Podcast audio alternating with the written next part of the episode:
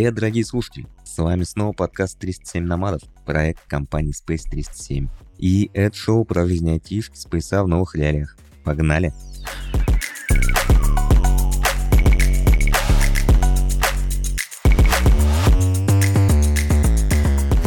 Сегодня снова я, снова Костя, и сегодня вторая часть нашего большого выпуска про личный бренд. И в прошлом выпуске я разговаривал с Катей про органический рост личного бренда, а в этом выпуске Костя, кстати, Костя, привет. Привет. Поговорил с кем-то охренительно прикольным, и я думаю, Костя чуть попозже расскажет про эту личность, и мы послушаем этот замечательный диалог. А пока, помните, я в прошлом выпуске говорил про чатик, а в этом выпуске я тоже буду говорить про чатик. На самом деле мы пишем подряд эти два выпуска, но выкладывать мы их будем с разницей в две недели. Поэтому я не знаю, может быть сейчас этот чатик уже цветет и пахнет, и полон кайфовыми идеями, нашими кружочками и анонсами каких-то новых активностей. А может быть, мы с Костей сидим сейчас перед этим чатиком и смотрим на замечательное сообщение о том, что в этом чате пока нет ни одного сообщения. Ребят, все в ваших руках, драгоценные слушатели, подписчики и лайкатели. Заходите в чатик, будем коммуницировать, буду записывать вам кружочки, буду просить Костю присылать... Э, кто там у вас орет на Бали? Очень громко, очень страшно и очень красиво. Токи-токи. Как-как? Токи-токи. Оки-токи? Токи-токи. Токи-токи. Вот, буду просить Костю записывать токи-токи вам в чатик. Звучит как новый какой-то фреймворк, мне кажется, хорошее название. Не, мне кажется, звучит как какая-то секс-игрушка. Особенно в контексте того, что ты будешь это записывать. Какая разница? Ладно, немножечко от темы отклонились. Совсем ты меня с ума сводишь. Сегодня мы продолжим говорить про личный бренд, и сегодня хотелось бы поговорить про ребят, которые прям фигачат, прям хотят свой личный бренд, хотят медиа активности, популярности и работают ради этого. Угу. Не знаю, я честно говоря, не очень понимаю таких ребят, потому что я всегда себя считал экстравертом, и вот в прошлом выпуске я говорил, что в визах талантов побеждают те, кто в профсоюзе участвовал и в КВН. Я участвовал в институте в КВН и в профсоюзе, но я никогда себя не считал экстравертом. Я, знаешь, чувак, который экстраверт, пока не надоест, пока не устану. Где-то минут через 15 я устаю, и мне уже как-то не очень сильно хочется коммуницировать, не очень сильно хочется статьи какие-то писать. У меня были попытки вести блог, э, я притомился где-то примерно на четвертой статье. У меня, ну вот, как-то, не знаю, не прет.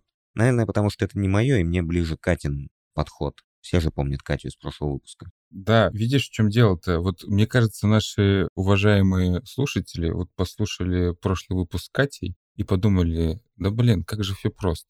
Просто делаешь классно и классно получается. Развивается твой бренд, твоя карьера цветет, ты уезжаешь на острова на какие-то и пьешь кокосы. Так, сейчас, подожди, сейчас будешь жаловаться, что нас никто не смотрит на Ютубе и комменты не пишет. Не надо, держи в себе, все нормально. Они придут. Нормально. Пусть лучше в телеграм-чатике в нашем попишут.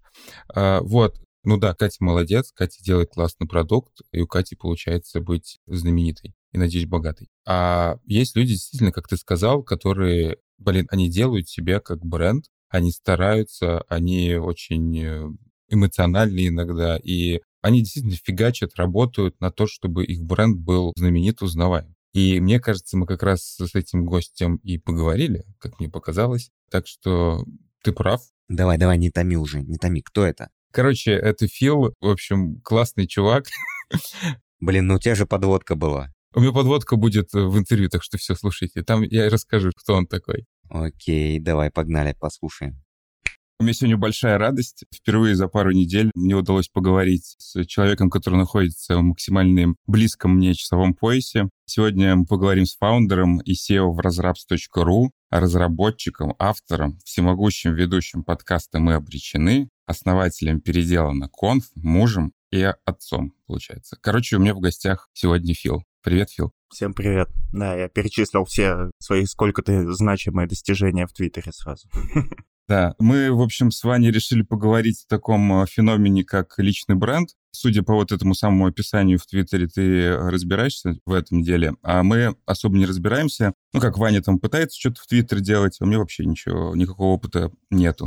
Так что мы решили позвать тебя в качестве эксперта. Угу. Давай тогда, у меня главный вопрос. Вообще, как ты считаешь, кому вообще нужно это развитие этого личного бренда? Зачем вообще люди это делают? Слушай, базово он нужен всем, но не необходим. Ну, то есть это капитал, как деньги, недвижимость или там, какая-то власть. Это просто еще один из капиталов. И, по-моему, он нужен всем, у кого само собой будет получаться его делать. То есть он поможет в любой сфере, чем бы ты ни занимался. Если ты строишь карьеру разработчика, поможет. Если строишь карьеру менеджера, поможет. Если делаешь open source, поможет. Если свой бизнес запускаешь, поможет. Грубо говоря, это просто еще один ресурс, который будет помогать тебе абсолютно в любом деле, каким бы ты ни занимался. А без него вообще никак получается? Нет, без него можно, конечно. Ты же ты можешь делать свой стартап без денег. Ты найдешь чувака, который даст тебе денег. А можешь делать свой проект без медийки. Ты найдешь чувака, который даст тебе медийку. Один из ресурсов. Очень хорошо, что,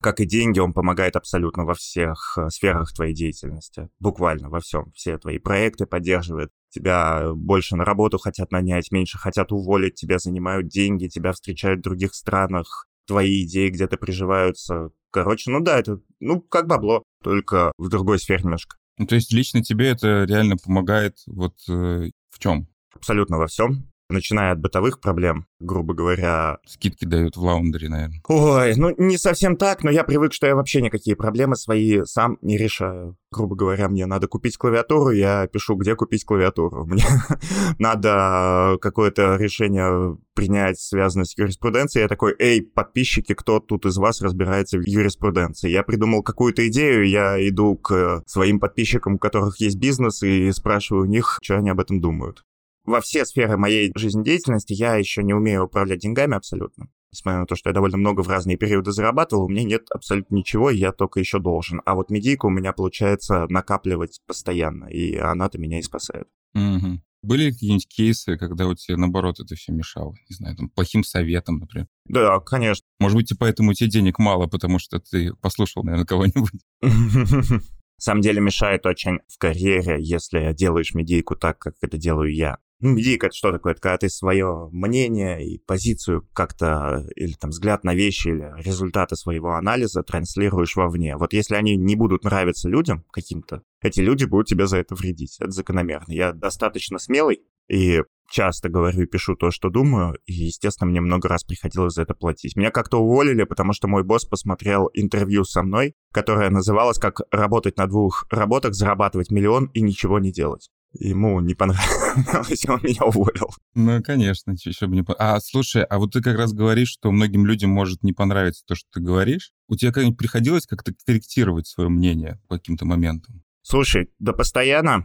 Или там извиняться, например, не знаю. Да, да, часто. Тут еще специфика конкретно Твиттера, например, в том, что ты не столько говоришь, что думаешь, в моем случае, сколько порой рассуждаешь вслух. И, естественно, тебя могут не так понять, либо ты можешь в чем-то не так разобраться. У меня мой партнер по конференциям недавно ляпнул просто абсолютную чушь про персональные данные, вопрос, которым абсолютно не разбирается, а вопрос очень чувствительный. И, ну, естественно, приходит куча людей и объясняет тебе, насколько плохие вещи ты транслируешь, и ты такой, а, блин, да, извиняешься, переписываешь и так далее. Есть вещи, которые принципиальные, в которые я очень сильно верю, и которые я транслирую, за которые мне напихивают, и за них я извиняться не собираюсь. Есть штуки, в которых ты мало разбираешься, но ты просто решил свое суперценное мнение в очередной раз высказать. Угу. А вообще нету какого-то сейчас вот в Твиттере всех канцелят? Есть такая культура отмены у нас нынче. Тебе это не страшно, что у тебя вот возьмут и отменят тебя? Сейчас хорошее время, потому что она закончилась. Это культура хороших времен, когда богатенькие белые мальчики сидят, и у них нет никаких настоящих проблем. И они могут отменить кого-то за то, что он э, написал, что мы не взяли на собеседование девочку. Сейчас не так. Сейчас есть поляризация страшная из-за понятных событий, и грубо говоря, все проблемы, за которые отменяли раньше, они настолько на второй план отошли, что такого нет. А еще есть такая история, что ты можешь это перебороть. что я достаточно странный и говорю достаточно странные вещи. Меня много раз пытались отменить, но в какой-то момент ты просто проходишь через это и становишься своего рода неотменяемым. Ну, то есть, если я наступлю на котенка сейчас, то да, со мной никто не будет разговаривать, но это не имеет отношения, на самом деле, к культуре отмены. Это и в старом, и до соцсетевом мире было то же самое. А так, нет. Я просто к тому, что, допустим, ну вот когда разработчик работает на работе, и он там совершает какую-то ошибку, угу. не знаю, там базу дропнет, не дай бог. Но, в принципе, это как бы можно понять, простить и там двигаться дальше. А вот кажется, что в интернетах там есть проблемы, что вот ты что-нибудь там ляпнешь, и страшно вот за это. И ты пытаешься постоянно придумать, как говорить правильно, и по факту ты превращаешься в того человека, который ты не являешься на самом деле. Это не особенность интернета, это особенность общества. На самом деле, у нас в русскоязычном пространстве нет такой культуры отмены, как а, на Западе.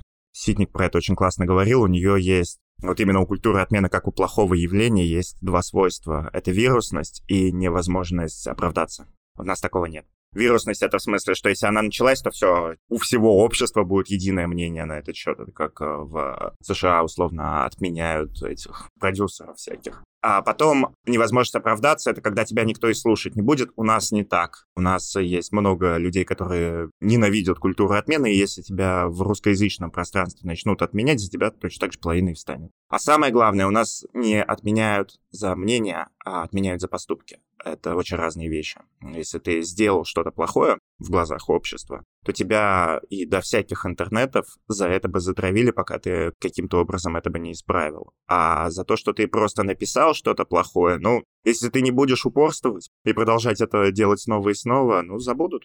Есть конкретные кейсы, сейчас меньше, раньше было много, когда пытались навредить особо озлобленные люди за то, что ты, например, написал, что ты предвзятый на собеседованиях или что-то такое, они могли тегать твою компанию, могли пытаться добиться того, чтобы тебя уволили, и иногда это даже работало. Но, опять же, системного характера у нас это не носит. Ну, классно, классно. Это, на самом деле, хорошая новость, потому что мне все время было немножко страшно, что не говорить публично. Слушай, тебе в жизни страшно говорить на какие темы. Это нормально, это не значит не быть собой. Например, про политику в любой стране мира говорить надо аккуратно. Это вопросы, которые касаются жизни и смерти людей, на них надо думать перед тем, как говорить. Это всегда так и было, так оно и должно быть. Ты можешь сколько угодно свободно рассуждать о технологиях и говорить, что JavaScript — это просто самая худшая вещь на Земле, а все, кто на нем пишут, э, пустоголовые бараны, и никто тебя за это не отменит, тебя просто точно так же обругают. Но когда ты вдруг переходишь в плоскость вещей, которые касаются жизни и смерти, которые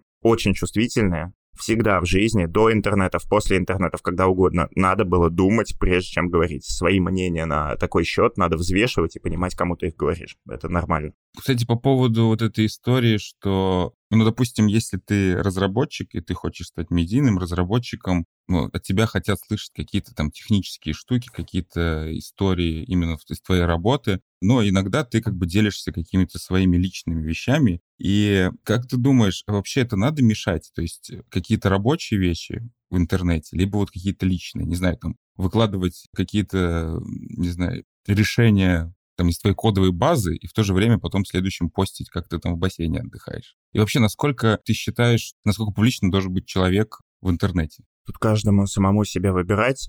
Грубо говоря, я лично решил все поставить на медийку, и, естественно, все, что происходит у меня в жизни, конвертируется в контент, и я не хочу это тратить зря. Но чем больше инвестируешь, тем большим и рискуешь. Ты можешь вести блог только про какую-то библиотеку в JavaScript или библиотеке, и твоей личности там не будет. И ты ты станешь как бы уважаемым экспертом, если будешь делать это хорошо, но за тобой лично люди не пойдут, ты не получишь весь импакт от этой медики. Они не к тебе привязаны, а к твоему контенту про конкретную вещь. У меня-то история другая, то есть мои подписчики и последователи, они именно за мной идут. Я за 6 лет о чем только не говорил, о чем только не писал. Я спокойно меняю тему, повестку, посыл. Меня продолжают читать и слушать. То есть я поставил все и получаю все. Это клево, по-моему. Но Опять же, рискую я тоже многим. Потому что если вдруг все решат, что я ужасный, и решат меня отменять, они отменят все скопом, а не только библиотеку, про которую я говорил. И еще есть момент, я же начинал медийную карьеру с Хабра, я очень много писал статей на Хабре.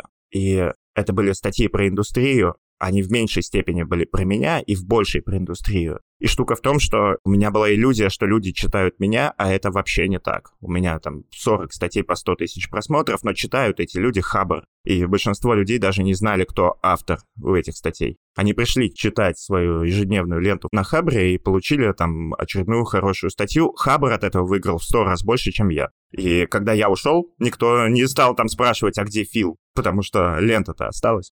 А Твиттер — это очень личная история. Да, но это как раз, наверное, называется личный бренд. Да, Твиттер — личная история. Чем больше я пишу про себя самого, и при этом я могу писать про технологии, про карьеру, про стартапы, про конференции, про все что угодно, но я и про себя тоже пишу. Когда мне забанили Твиттер, а мне его забанили за это, я своих детей сфоткал, а они были, короче, не это, ну, с голым торсом, и меня забанили за child porn. Вот. И я создал новый, и на меня за 4 дня половина аудитории подписалась обратно. Потому что это моя аудитория. Но теперь без детей. Да, да. Это моя аудитория, а не цифры в Твиттере, это круто. Ну, это прикольно, да. Ну, то есть это как раз на самом деле называется личный бренд, то есть ты, тебя знают не как писателя какого-то, а как вот Фила того самого. И да. неважно, где тебя читать и где тебя слушать.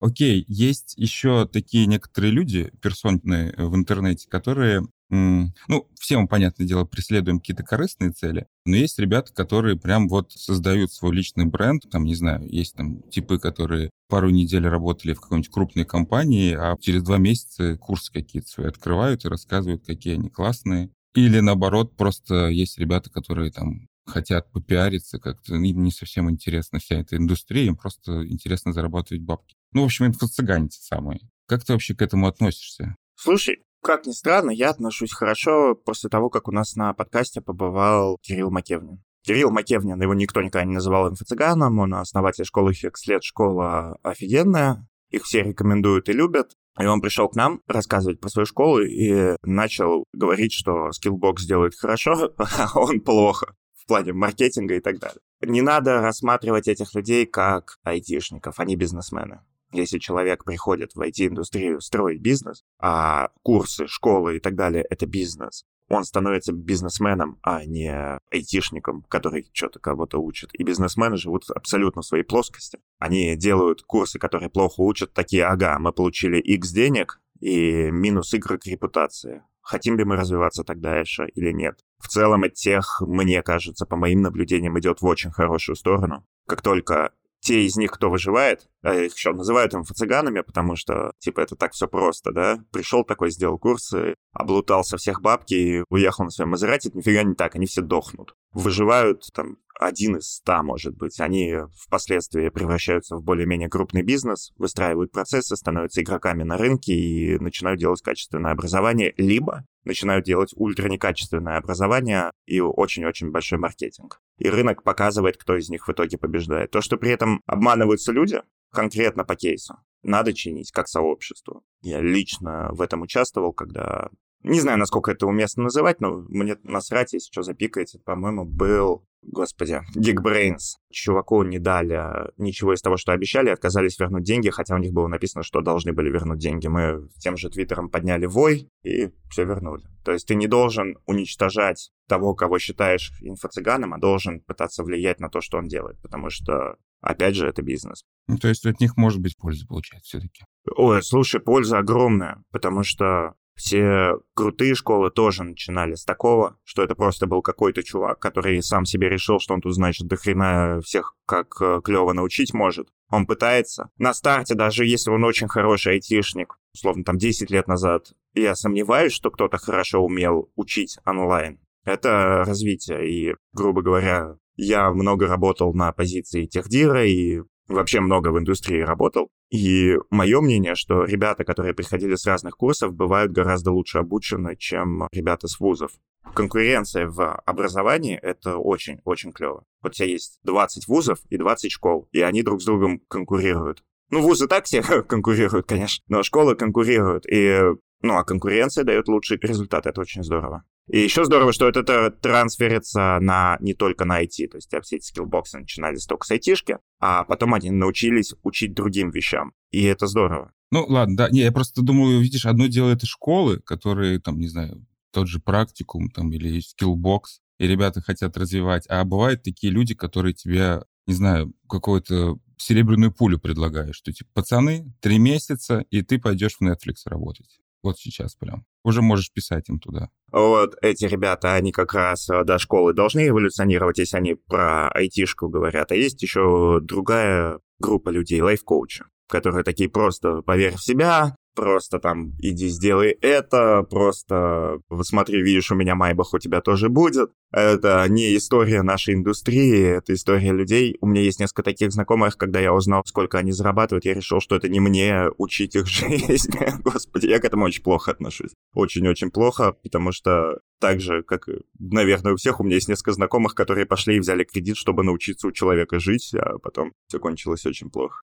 Если нас кто-то слушает из тех, кто думает где-то учиться, здесь очень простой совет. Тщательно выбирайте, куда нести деньги. Мне иногда даже такое очень циничное отношение к этому. Ну, типа, чувак, ты пошел и отнес 200 тысяч рублей в первую попавшуюся школу, у тебя зарплата 20 тысяч. Ну, извини, ты не выживаешь в этом мире, ты тупой. Ты должен был пойти и провести какой-то анализ, куда ты относишь деньги. Если ты кликнул на первую рекламу в Инстаграме, ну, блин, даже если бы тебе повезло, ты с таким mindset ом проиграл бы где-нибудь еще. Ну, это какой-никакой урок, получается, все равно выучил. Правильно? Ладно, так, вопрос более приземленный. Многие боятся, что если они не будут вести, допустим, какой-нибудь LinkedIn, хотя бы минимальный, как-то его оформлять, они не смогут найти работодателя. И как вообще, как ты думаешь, нормально это, что работодатель смотрит твои соцсети, смотрит, кто ты, как ты вообще, что ты делаешь, и поэтому выносит какое-то решение?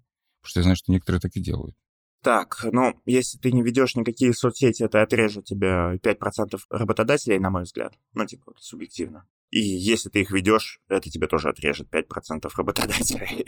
есть люди, которые не нанимают тех, кто любит рассказывать про всю свою жизнь в Твиттере, а есть люди, которые, наоборот, любят, что можно проследить там жизнь человека. Ты не особенно много теряешь, если не ведешь соцсети. Если при этом у тебя где-то не закопан талант, офигенно это делать. Вот. То, что есть работодатели, которые их ресерчат, это правда, но они ресерчат по принципу, не пишешь ли ты какую-то жуткую вещь, которая ударит по репутации компании. Если ты просто чувак, который работает на работе и хочет работать на работе, просто для ничего тебе соцсети вести не надо, это не обязательно. О чем говорить, если большинство людей, которые в нашей с вами среде русскоязычные айтишники сейчас строят карьеру на Западе, а соцсети ведут в России. Американская компания не пойдет читать твой русскоязычный твиттер никогда. Никак ты ее не заставишь это делать. У тебя есть, кстати, англоязычный твиттер? Нет, нет. Слушай, я переводил несколько своих статей на английский на Reddit. Они очень круто зашли. Это было что-то года три назад. И я с тех пор эту историю так и оставил. Это как раз диверсификация. Как бы я себе свою репутацию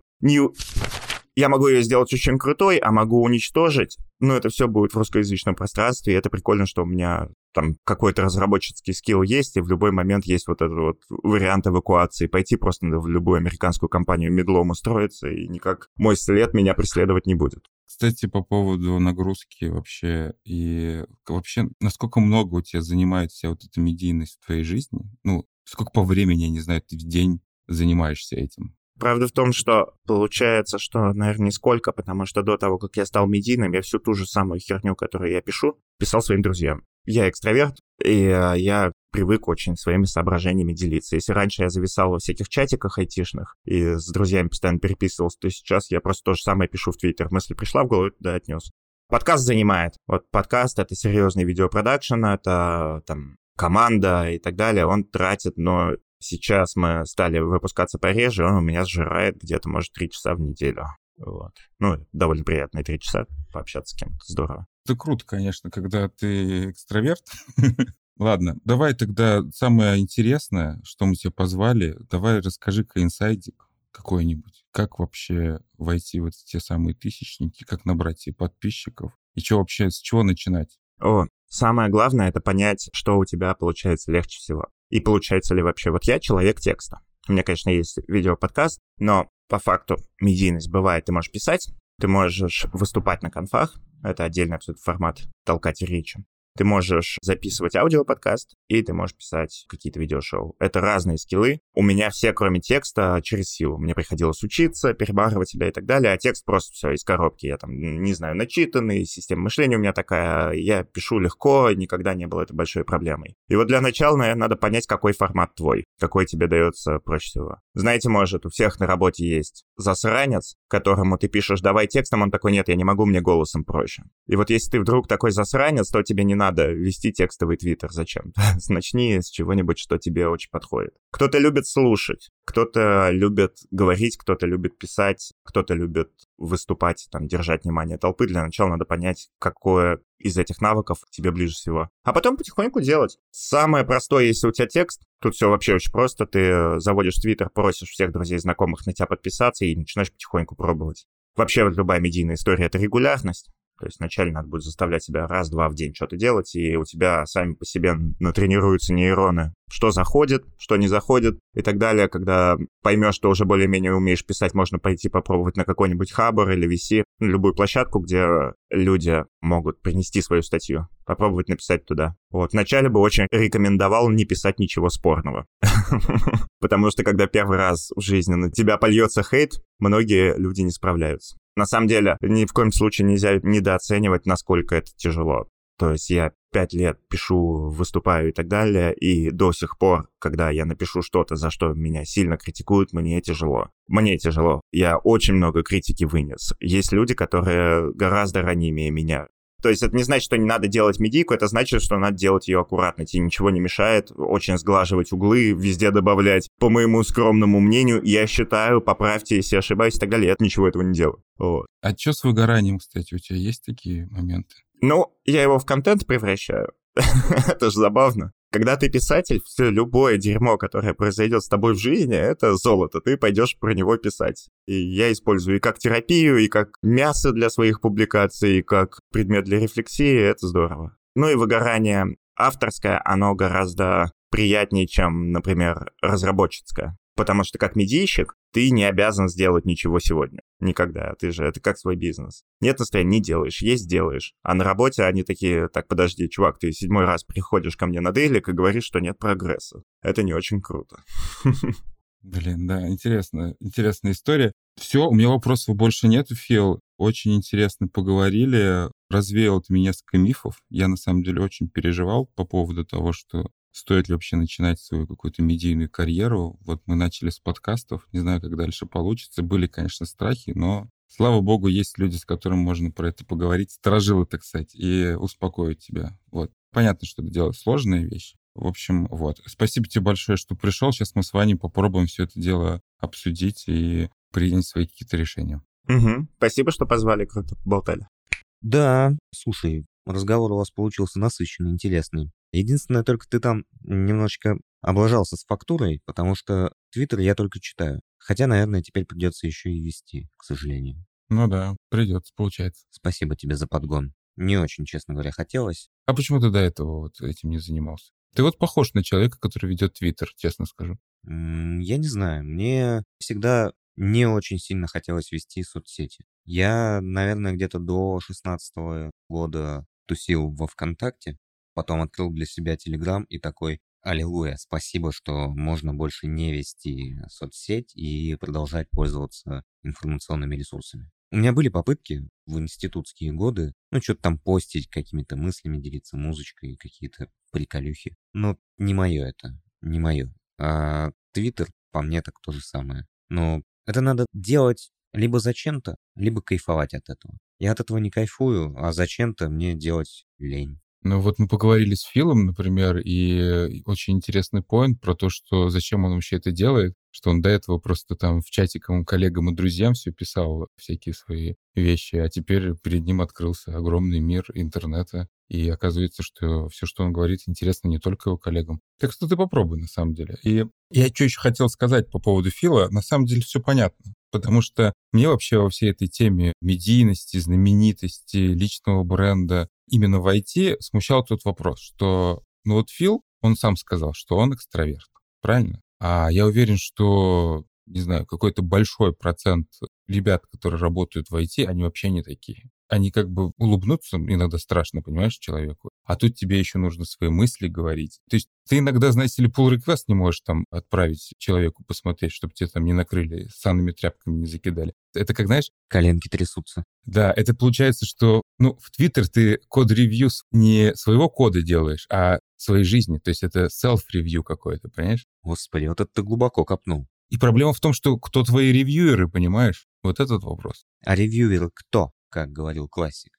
Мне нравится позиция Фила, не позиция, а вот то, что он говорит про деньги и про медийность, про то, что деньги у него были, потом не было, и вот сейчас у него денег нет, и он там что-то зарабатывал, какой-то миллион на двух работах, а сейчас вот не зарабатывает, а медийность только растет растет. Вот.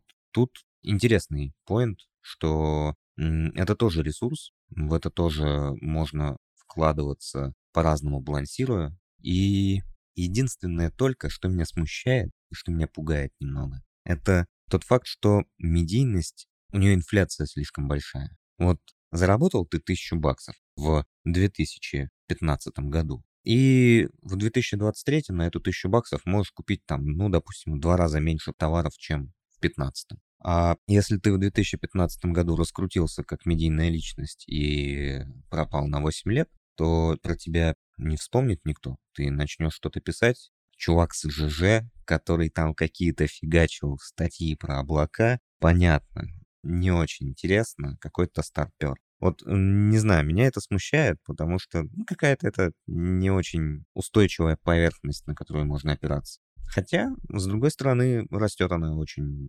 эффектно. Ну, то есть, выстраивая вокруг себя комьюнити, ты можешь добиваться гораздо большего, чем в одиночку. Ну, как говорили какие-то мудрецы, не помню, то ли американские, то ли сионистские, идти быстро легко одному, а идти далеко легко с людьми, с компанией и с бизнес-планом. Вот. Поэтому, наверное, наверное, в этом есть что-то.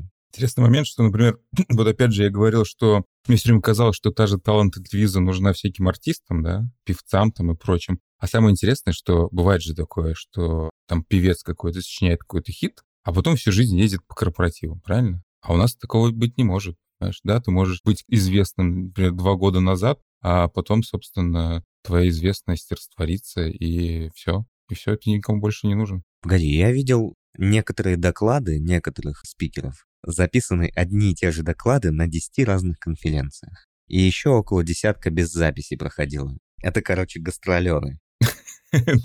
Это спикеры-гастролеры. Короче, тоже работает, получается, да? Ну, смотря чем ты хочешь заниматься. Наверное, да. Ну, можно гонять по разным интеграциям в разных подкастах, стримах, школах и всяком таком. И одну и ту же телегу прогонять. Рассказывать про свой фреймворк, который ты написал единолично. Да, можно создать телеграм-канал и туда постить это все. Чат.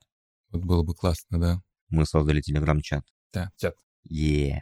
Да, да. Еще, короче, такая тема у Фила. Я на самом деле впечатлен, потому что, ну, я подумал, что я еще нового узнаю после Кати, например, да? А на самом деле это действительно психотерапия, потому что у меня было много страхов, много каких-то опасений, предрассудков у меня были. И один из таких предрассудков — это как раз э, та самая штука, как инфо-цыганство, да, то есть когда люди продают информацию, там, нужную, ненужную кому-то. Они пытаются стать знаменитыми, рассказывать, что они большие, успешные IT-специалисты, там, какие-то разработчики, и тем самым потом оказывается, что через два месяца они там какие-то курсы начинают продавать. И оказывается, все-таки это не так-то и плохо, что у кого-то это и получается это делать, и они делают классные продукты. И это как раз тот случай, когда и сначала рождается какая-то медийность, а потом рождается какой-то продукт, и, собственно, он выстреливает, и, дай бог, помогает людям. Вот, это круто, это круто. Я-то думал, что все это шлак полный. Да, как трамплин, это классно, да. Главное только не застревать в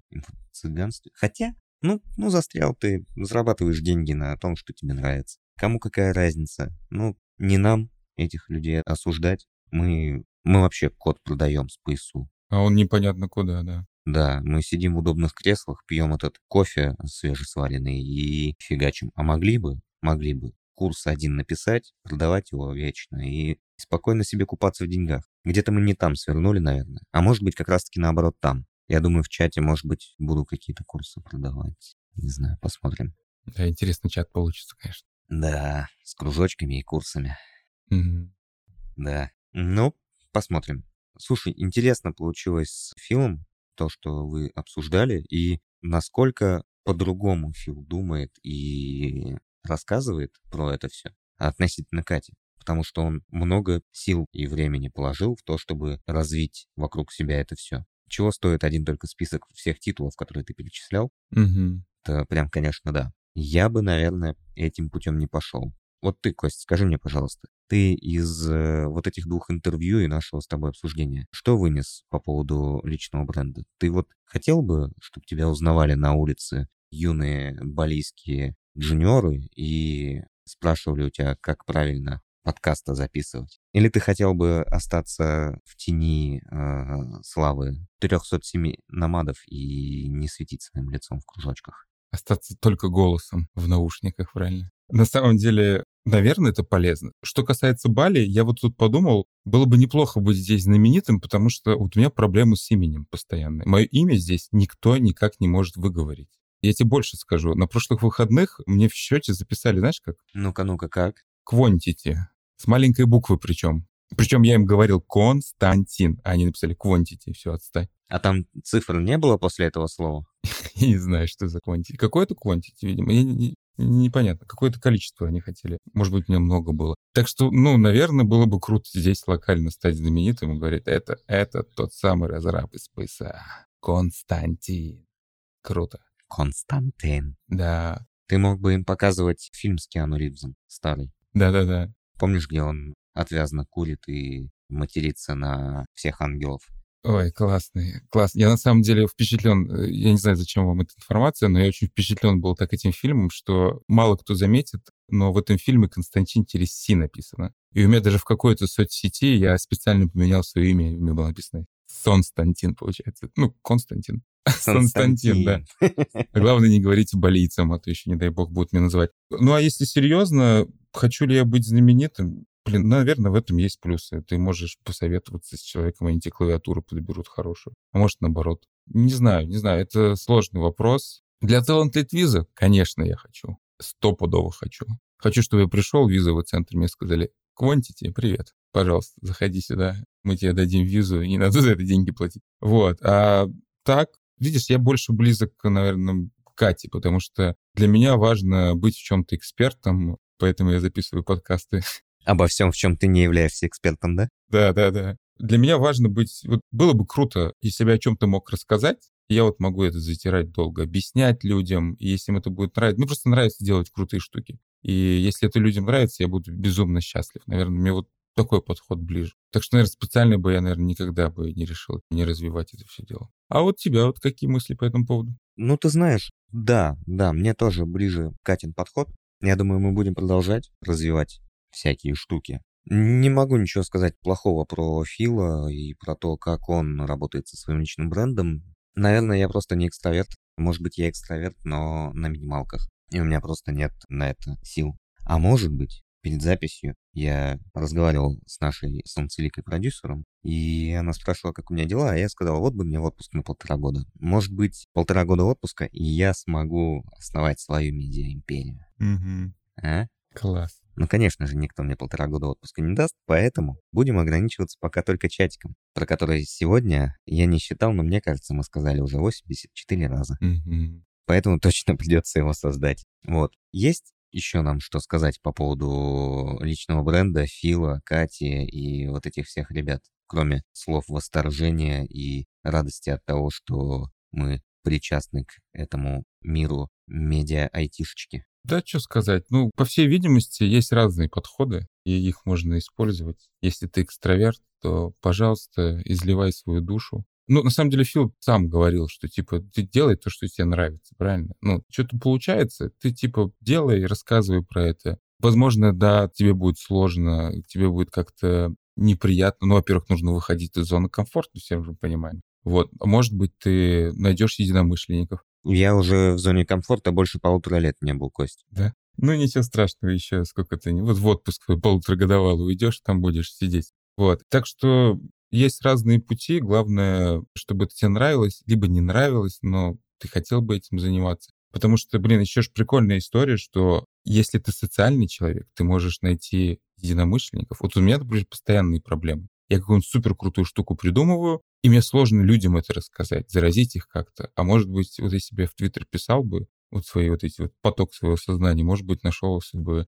Тут же все нужно, 2-3 человека, там, продукт, фронтендер, и все, да? Бэкендер уже есть, и вот тебе стартап, и все, и классно, ты богатый, знаменитый, уже летишь в космос, отправляешь машины на Марс, и все. Это же, наверное, так работает. Да, это именно так работает, да. Поэтому что можно посоветовать? Рубрика «Непрошенные советы» от 300 семей номадов. Делайте, что нравится, что не нравится, не делайте. Если это вам приносит деньги и известность, вообще отлично. Если не приносит, то когда-нибудь принесет. Правильно? Надеюсь. Окей. Надеюсь. Пожалуйста, господи, ради бога, пожалуйста. Нет, а если серьезно, да, оба подхода работают, и я уверен, посередине есть миллионы способов стать успешным, знаменитым. А если вам это не нужно, то и зачем? Есть другие способы, есть грязные способы обманов на собеседовании, продавания каких-то странных идей джуниорам за какие-то не очень большие деньги. Есть люди, которые организуют конференции и сплочают вокруг себя тысячи, десятки тысяч людей. И мир огромный, невообразимо. Вариантов множество. Нас, намадов, везде по всему миру разбросаны. Давайте объединяться, коммуницировать, создавать крутые вещи и растить наши личные бренды. Вот так я хотел бы это все подытожить. Я хочу сказать, что где лучше всего объединяться? В Телеграм, чатике, все правильно. В каком чатике? Название пока еще не придумано, но будет где-нибудь там. Название не придумано, но ссылка в описании уже есть. Ссылка в описании там, да. Не, ну погоди. А если мы чатик назовем 307 намадов, это будет достаточно понятно или нет? Скорее всего, да, если он не занят уже. Ладно, давай пока остановимся на 307 намадов, но, дорогие слушатели, перед тем, как в Телеграм вбивать в поиск, вы лучше посмотрите в описании к этому выпуску, а лучше в описании к предыдущему выпуску, потому что понятно почему. Там есть ссылка на Телеграм-чатик, там есть все, там свет, радость, солнце, и где-то рядом обязательно должны быть ваши лайки, ваши комменты, ваши колокольчики. Это сильно поможет продвижению не только личного бренда Кости и меня, но и продвижению нашего подкаста. Мы, кстати, тут вошли в топ образовательных подкастов на Кипре. Это очень странная херня, но нам очень радостно. Вот, может быть, мы из этого топа уже вылетели к тому моменту, когда выпуск вышел в паблик. Но прямо сейчас мы пойдем отпразднуем. Вот. На этом предлагаю закругляться. Угу. До следующего выпуска прощаюсь с вами я и передаю прощательную эстафету Кости. Да, ребят, спасибо большое, что слушали. Всем пока. Будьте знаменитыми и богатыми и веселыми. Пока. И здоровыми будьте. Здоровым и богатым быть прикольнее, чем бедным и больным. Все. Всем чмоки, пока.